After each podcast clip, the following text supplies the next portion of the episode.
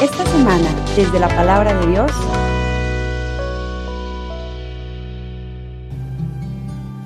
En aquel tiempo Jesús dijo a los fariseos, Yo les aseguro que el que no entra por la puerta del redil de las ovejas, sino que salta por el otro lado, es un ladrón, un bandido. Pero el que entra por la puerta, ese es el pastor de las ovejas. A ese le abre el que cuida las puertas y las ovejas reconocen su voz. Él llama a cada una por su nombre y las conduce afuera. Y cuando ha sacado a todas sus ovejas, camina delante de ellas y ellas lo siguen, porque conocen su voz. Pero a un extraño no lo seguirán, sino que huirán de él porque no conocen la voz de los extraños. Jesús les puso esta comparación, pero ellos no entendieron lo que les quería decir. Por eso añadió, les aseguro que yo soy la puerta de las ovejas. Todos los que han venido antes que yo son ladrones y bandidos pero mis ovejas no los han escuchado. Yo soy la puerta. Quien entra por mí se salvará. Podrá entrar y salir y encontrará pastos. El ladrón solo viene a robar, a matar y a destruir. Yo he venido para que tengan vida y la tengan en abundancia. Palabra del Señor.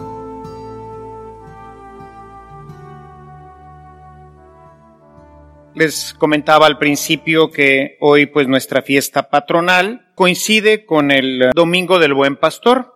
La liturgia manda que la misa central debe ser la que corresponde al domingo propio de hoy, que es la del Domingo del Buen Pastor. Sin embargo, pues hemos querido honrar a nuestra reliquia, honrar a nuestra parroquia y sentirnos todos en comunión a través también de nuestra fiesta patronal. Sin embargo, me ha parecido muy propio en este contexto que venimos viviendo y del que hemos venido hablando, hablar de el buen pastor. Y creo que es la oportunidad de manera particular, hoy vamos a hacer un poquito de exégesis, vamos a tratar de ir caminando en un texto, pues no complejo, pero sí interesante, en donde está formada por una que se llama paronimia, es una forma de expresión, es, un lenguaje que es parecido a una parábola, pero no es una parábola, no es propiamente una semejanza, es algo que el autor trata de personificar, de manera que sus oyentes de alguna forma lo pueden entender, pueden comprender. Aquí, aunque la primera parte es esta paronimia, Jesús finalmente en un versículo, el versículo 11, ya Jesús asume completamente el decir yo soy ese buen pastor. Sin embargo, la mayoría de los exégetas atribuyen esta primera parte de los versículos 1 al 5 de este capítulo que estamos leyendo el día de hoy. Los va a referir muy posiblemente teniendo en cuenta los capítulos 24 y 34 de Ezequiel, en donde se nos presenta a Yahvé Dios como el pastor. Entonces, estos versículos están referidos muy posiblemente a esta idea. Sin embargo, mientras que para los judíos la idea del pastor, el único pastor, el que es el pastor de los pastores, es Yahvé, aquí también hace un juego especial, es San Juan, que no sabemos si es intencionalidad directamente de San Juan en esta idea de ampliar grandemente ya en una visión teológica y pastoral las palabras de Jesús o algunas de ellas las recoge directamente. Sabemos si la intención ahí es igualar al usar esta similitud de Yahvé, el pastor, con la idea de poner ahora a Jesús como el buen pastor. Ciertamente el versículo 11 de este texto, ya Jesús mismo se presenta a sí mismo como el buen pastor. Y esta idea del pastor creo que ahora nos sirve muy bien para ir hacia adelante y ya en la reflexión que quisiera hacer con ustedes. Lo primero que tenemos es el hecho de cómo lo presenta y la relación que hay, dice, las ovejas de este pastor, como todas las ovejas de los pastores, reconocen su voz. Se han hecho diferentes experiencias y esta es una realidad la oveja se acostumbra, porque lo conoce desde pequeñita, la oveja se acostumbra a la voz del pastor y no le hace caso a otros pastores, sino que sigue la voz del pastor. Y aquí rápidamente me vino la conexión a dos eventos importantes sobre esto de escuchar. Nos dice, bueno, todos los sinópticos lo presentan, pero de una manera particular, capítulo 3 de Lucas, el bautismo de Jesús, cuando desciende el Espíritu Santo y se posa sobre él, se oyó la voz que dice, este es mi hijo amado, escúchenlo. Entonces, aquí hay una presentación de alguien a quien hay que escuchar. Y esto es importante, porque el que no escucha la voz del pastor no pertenece al rebaño. Nuevamente lo veríamos en la transfiguración, en donde nuevamente vuelve a aparecer esa voz que le dicen, este es mi elegido, escúchenlo. Entonces hay una insistencia sobre esto y aquí entraríamos nuevamente en la insistencia de este que no es el buen pastor, sino simplemente un pastor de la iglesia, en la insistencia de escuchar a Dios a través de la Sagrada Escritura. Necesitamos, mis amados hermanos, y nos lo decía nuestro pastor, el señor arzobispo, en la Junta de Presbiterio este último jueves, nos insistía en que aprovecháramos este tiempo en que estamos en casa para animar y ayudar a nuestra comunidad a que retome la Sagrada Escritura, a que sea un tiempo para empezar quizás a leerla. Creo que la mayoría, si no decir todos los hogares lo tienen, porque más tarde o más temprano le hemos recibido. Realmente le hemos recibido, ¿no? Eh, sea porque nos le dieron la primera comunión, a veces nos la dieron cuando nos casamos, en fin, son esas Biblias bonitas, ¿no? De canto de oro, etcétera, que así como llegó en la caja, pues muchas veces sigue ahí en la caja. O sea, no la hemos sacado, no la hemos tocado, no la hemos ojeado, no la conocemos. Hay una gran ignorancia dentro de nosotros los católicos en la Sagrada Escritura. No obstante que estos dos textos insisten, este es mi Hijo amado, escúchenlo, este es mi elegido, escúchenlo. Es decir, necesitamos escucharlo y necesitamos acostumbrarnos a su voz, saber reconocer lo que viene de Dios y lo que viene del mundo.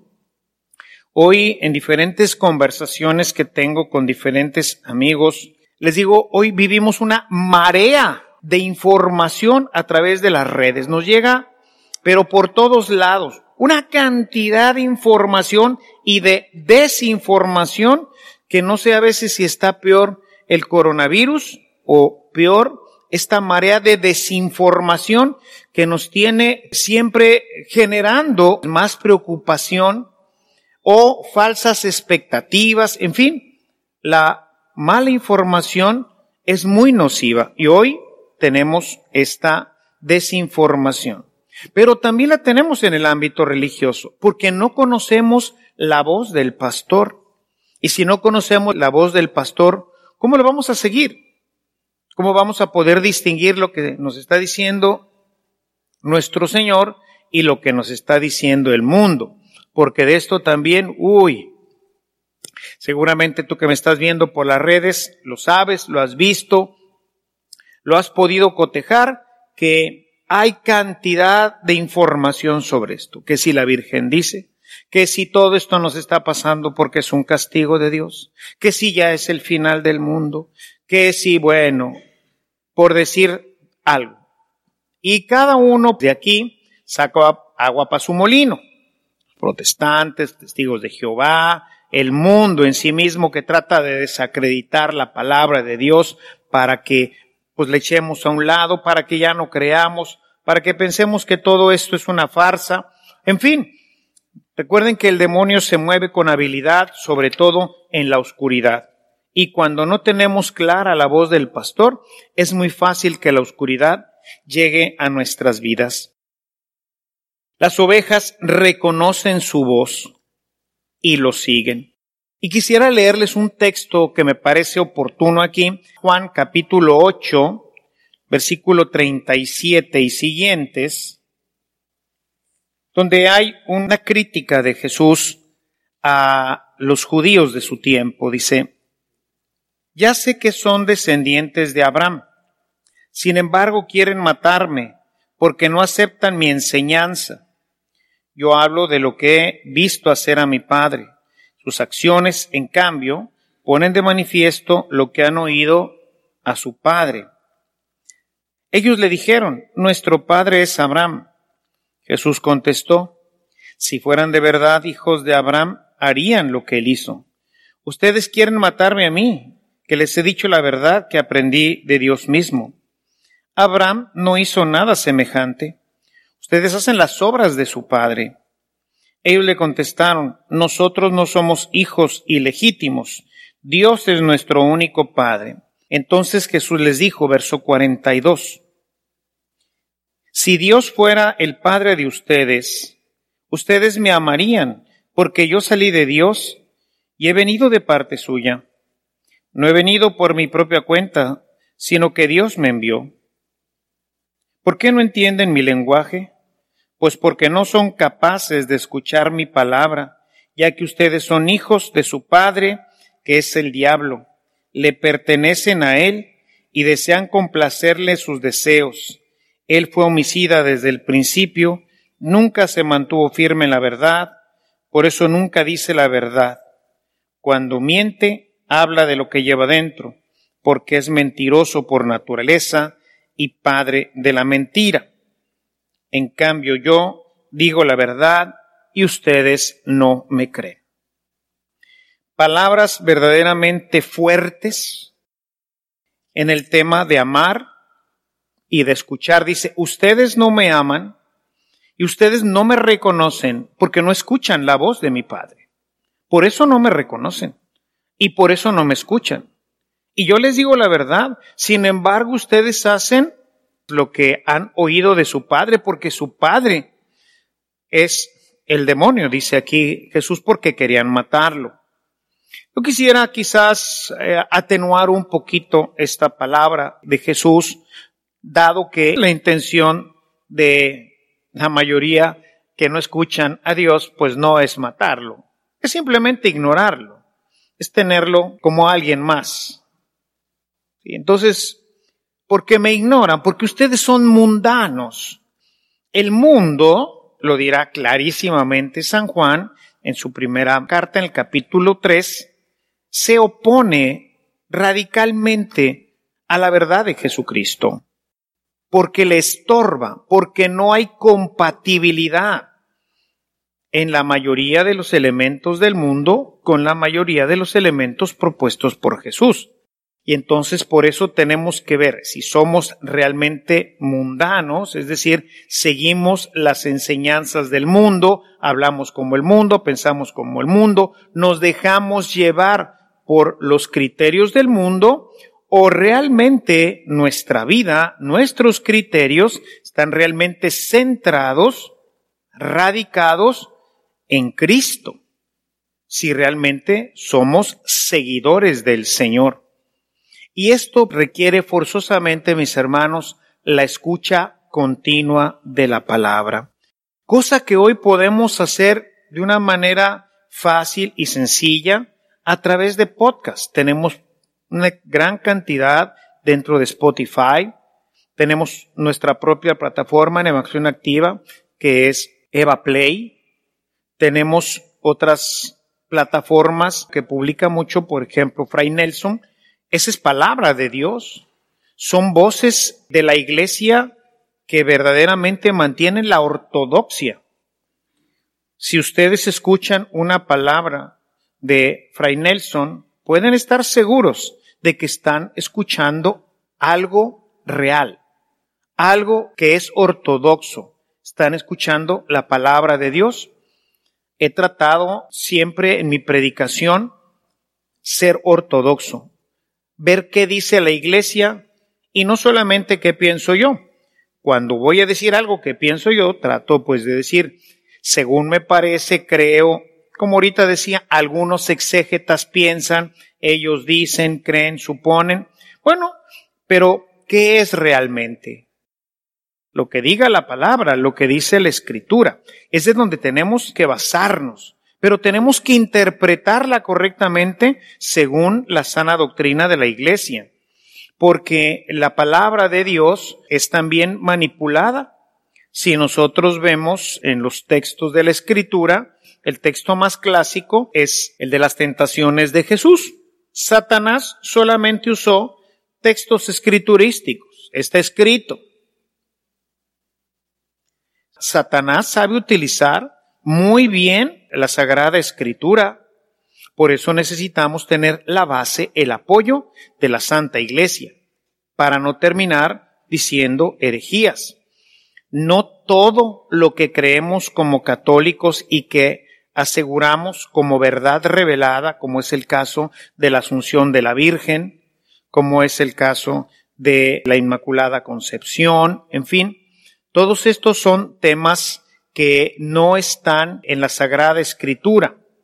Elementos como lo vimos durante esta semana, quienes me pudieron seguir a través de las redes, en las charlas que di durante semana, las reflexiones sobre la Eucaristía, es evidente que la Sagrada Escritura como tal no nos habla de la frecuencia con la que nosotros tendríamos que comulgar. O sea, nos dice que hay que comulgar, si queremos verdaderamente asegurar nuestra entrada y nuestra resurrección. Porque así es como dice, el que come mi carne y bebe mi sangre, yo lo resucitaré y le daré vida eterna. Pero es diario, dos veces. Los sacerdotes hoy en día, algunos sacerdotes les platicaba de un muy buen amigo mío que tiene una parroquia inmensa y él comulga al menos seis veces. Él celebra al menos seis de las 12 o 13 misas que tiene en domingo, empezando a las 6 de la mañana y terminando a las diez y media de la noche. ¿Cuántas veces? ¿Dónde dice? Aquí no dice. Sin embargo, antes del Concilio Vaticano, la Iglesia, a quien se le han dado las llaves a Pedro para atar y desatar, es decir, se le dio el poder de atar y desatar, es decir, de legislar, y lo que se legisla por el Papa y la Iglesia, es decir, en comunión con los obispos, eso tiene carácter eterno. Lo que ates en la tierra quedará atado en el cielo y lo que desates quedará desatado. Y entonces, bueno, hasta antes del concilio se permitía que el sacerdote pudiera binar, es decir, comulgar dos veces, y en excepciones con permiso muy especial del obispo, se podía trinar, es decir, comulgar tres veces. Hoy el concilio ha dejado abierto estas las conferencias episcopales para que, dependiendo de las necesidades pastorales, bueno, pues cada obispo dé ciertos permisos. Sin la iglesia, este libro puede ser un peligro para la fe porque es hábilmente utilizada por el demonio. Por eso es importante que, junto con tu Biblia, como lo hacemos en nuestras homilías, ok, saca tu Biblia. Y te voy a dar una serie de referencias.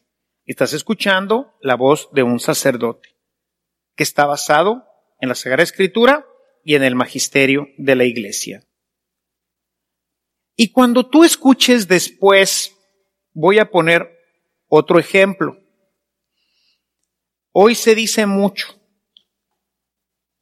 No aplica ahorita mucho en este tiempo del COVID. Pero la gente decía y dice, tiene esta creencia de que se puede uno acercar a comulgar sin haberse confesado. Eso es erróneo. Porque la Sagrada Escritura dice claramente en el capítulo 11 de la primera carta a los Corintios quien se acerca indignamente a recibirlo se come su propia condenación. Sin embargo, hay voces, incluso a veces dentro de la iglesia, que nos hablan de esto. Pero el que escucha la voz del pastor, ese no se equivoca. No importa lo que diga, es que me lo dijo un ministro de la iglesia, pues ese ministro se equivoca. ¿Por qué? Porque la Sagrada Escritura dice otra cosa. Estoy acostumbrado a escuchar y por lo menos causa eso que llama la iglesia el sensus fidei, como que no nos suena, como que no nos parece que esto que se está diciendo esté bien. Me pasa a mí cuando me invitan incluso a alguna conferencia dada por alguna persona que se le considera respetable en algún campo de la teología o de la iglesia o de la Sagrada Escritura. Y cuando dice algo, algo me dice, no, esta no es la voz del pastor. No me suena que eso esté en la escritura. No me suena que le esté conectando correctamente, porque luego hacemos cada conexión ahí medio simpática en la Sagrada Escritura que no vienen al caso, ¿verdad? Tratamos de unir cosas que no tienen punto de unión. Entonces, escuchar la voz del buen pastor es lo que nos va a sacar adelante. A partir del versículo 6, ahora centra la atención en la puerta. Dice, yo soy la puerta. Habló en la primera parte de que las ovejas entran y salen y van y vienen y siguen al pastor y el pastor las lleva y las trae y a todo dar. Pero ahora dice, yo soy la puerta, cambia de imagen. Jesús es la, con mayúscula, puerta. No hay otra puerta, dice Jesús. Yo soy la puerta. El que no entra por esta puerta no puede entrar al reino. Él es la única puerta. Así como dirá más adelante Juan 14, 6, yo soy el camino, la verdad y la vida. Y nadie va al Padre si no es por mí. Así, aquí, en este capítulo 10 dice, yo soy la puerta.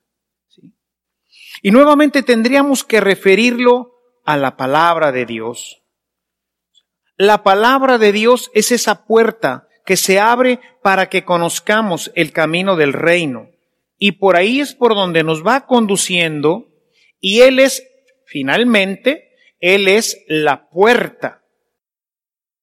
Dice San Pablo en su primera carta a Timoteo, en el capítulo 2, en el verso 5, Cristo es el único mediador entre Dios y los hombres. Es decir, Él es la puerta. Los hombres, Dios, y aquí está la puerta. Y la única puerta que existe que comunica al hombre con Dios es Cristo. No hay otra. De manera que Él es la puerta. Y nadie puede pasar al reino Nadie puede conocer lo que es la vida del reino, no solamente la eternidad en el cielo, sino Él es la puerta de entrada al reino. Es por Él por donde entramos y podemos distinguir algo completamente nuevo. Vemos desde ahí y podríamos entender con mayor claridad ese pasaje de capítulo 14 de Romanos, verso 17, el reino de los cielos no es comida ni es bebida, sino es justicia, es paz, es gozo en el Espíritu Santo.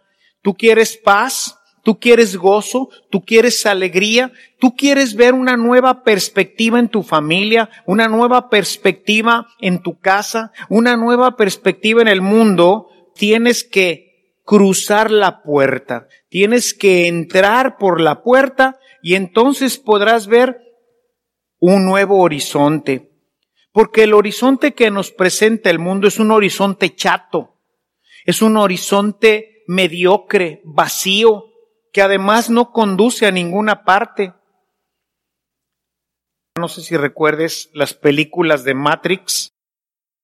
Me recuerda mucho una escena en donde este chavo del Matrix se sube a un tren, va a una estación del metro y siempre regresa a la misma estación, camina y regresa a la misma estación, es decir, no lleva a ninguna parte, siempre regresaba, es un loop, siempre regresa, siempre regresa al mismo sitio y por eso no hay felicidad y por eso no hay plenitud y por eso no nos podemos saciar, les decía en estas charlas que dimos este fin de semana, que puedes encontrar tanto en YouTube como en Facebook, les decía, lo único que verdaderamente llena es Cristo.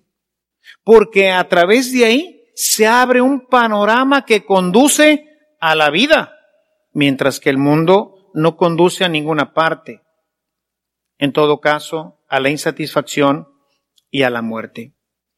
Y ese camino sigue estando marcado por la palabra. La palabra que, como dice el Señor, es una palabra estrecha. Dice Jesús en Juan 4:14 y Juan 7:38. Él es el único que nos puede dar el Espíritu Santo, que nos da la vida, pero necesitamos conocerlo y lo conocemos nuevamente a través de la palabra. Dice, todos los demás que han venido son salteadores.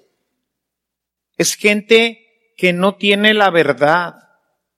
Yo tengo la verdad, pero hay que entrar por esta puerta. Y es una puerta que es angosta. Por eso mucha gente no lo sigue, ¿verdad? Es necesario obedecer lo que nos dice el Señor en la Sagrada Escritura. Quisiera leer Lucas 6, 46, 49. Dice, ¿Por qué me llaman Señor, Señor y no hacen lo que les digo? Les diré a quién es semejante todo el que viene a mí, escucha mis palabras y las pone en práctica. Es semejante un hombre que al edificar su casa cavó hondo y la cimentó sobre roca. Vino una inundación y el río se desbordó contra esa casa, pero no pudo destruirla porque estaba bien construida. Pero el que las oye y no las pone en práctica es como el que edificó su casa a ras de tierra, sin cimientos. Cuando el río se desbordó y las aguas dieron contra ella, se derrumbó enseguida, convirtiéndola en un montón de ruinas. Y esto es lo que a veces nos pasa, hermanos. No escuchamos a Dios. Nos gusta la piedad popular pero no nos gusta penetrar en el misterio. Nos gustan nuestras fiestas. Les llamábamos ahí en el seminario la pastoral del cohete. Toda la gente, imagínense si toda la gente que va al santuario de Guadalupe el 12 de diciembre no solamente fuera misa en los domingos, sino que además se confesara y comulgara y buscara vivir su vida conforme a lo que dice la Escritura. Hermanos, México sería otra nación, una nación regida y gobernada por Dios, por sus criterios. Nuestras leyes ni de chiste incluirían matar a los niños, ni estas locuras de la ideología de género, viviríamos en otro país, en otro tipo de cultura. Seríamos ejemplo y envidia de todos los pueblos. Pero no, nos gusta la pastoral del cohete, eso sí. El 12 de diciembre, Madre de Jesucristo, no cabe un alfiler. Todo mundo tiene su Virgencita de Guadalupe pero no honran a Dios. Este pueblo me honra con sus labios, pero su corazón está lejos de mí, dirá el Señor también. Necesitamos de la palabra. Esta es la puerta. Y no conoceremos realmente a Dios, no conoceremos realmente lo que es la vida del reino si no entramos por esta puerta. Y si no escuchamos, si no seguimos al pastor, terminaremos bien perdidos, porque si en algún momento de la historia de la humanidad ha habido muchas voces, ha habido muchos conatos de pastor, es ahora. ¿Por qué? Porque ahora cada teléfono celular es una voz. Desde ahí, en la selfie, cualquiera te dice cualquier tipo de cosa. Por WhatsApp te pueden poner que lo dijo el padre Ernesto, que lo dijo el Papa, que lo dijo quien sea. Oye, ¿y eso dijo el Papa? ¿Cuántas tonterías y mentiras han dicho sobre su santidad? Y la firman ahí como si fuera el Papa Francisco. Oye, que el Papa ya autorizó que comulguen los que están divorciados vueltos a casar. ¿Dónde dice eso? Que el Papa es un hereje porque dejó entrar allá la Pachamama al Vaticano y él puso ahí la estatuilla sobre un altar. ¿Dónde dice eso?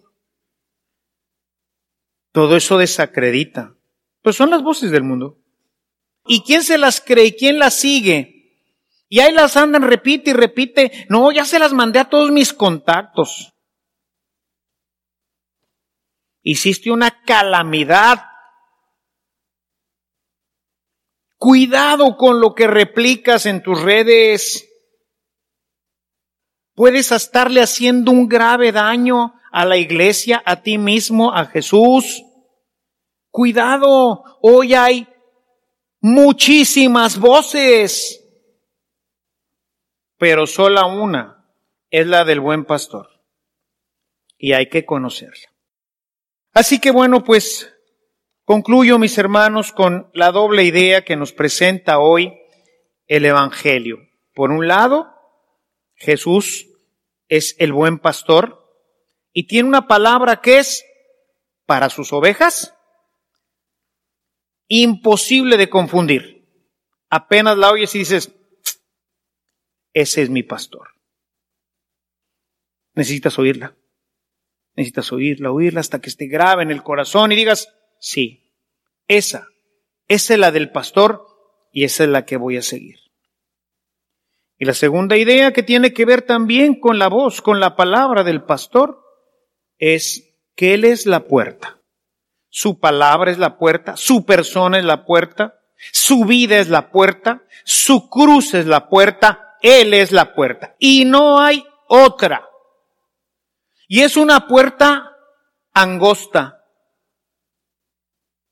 Y pocos dicen entran por ella.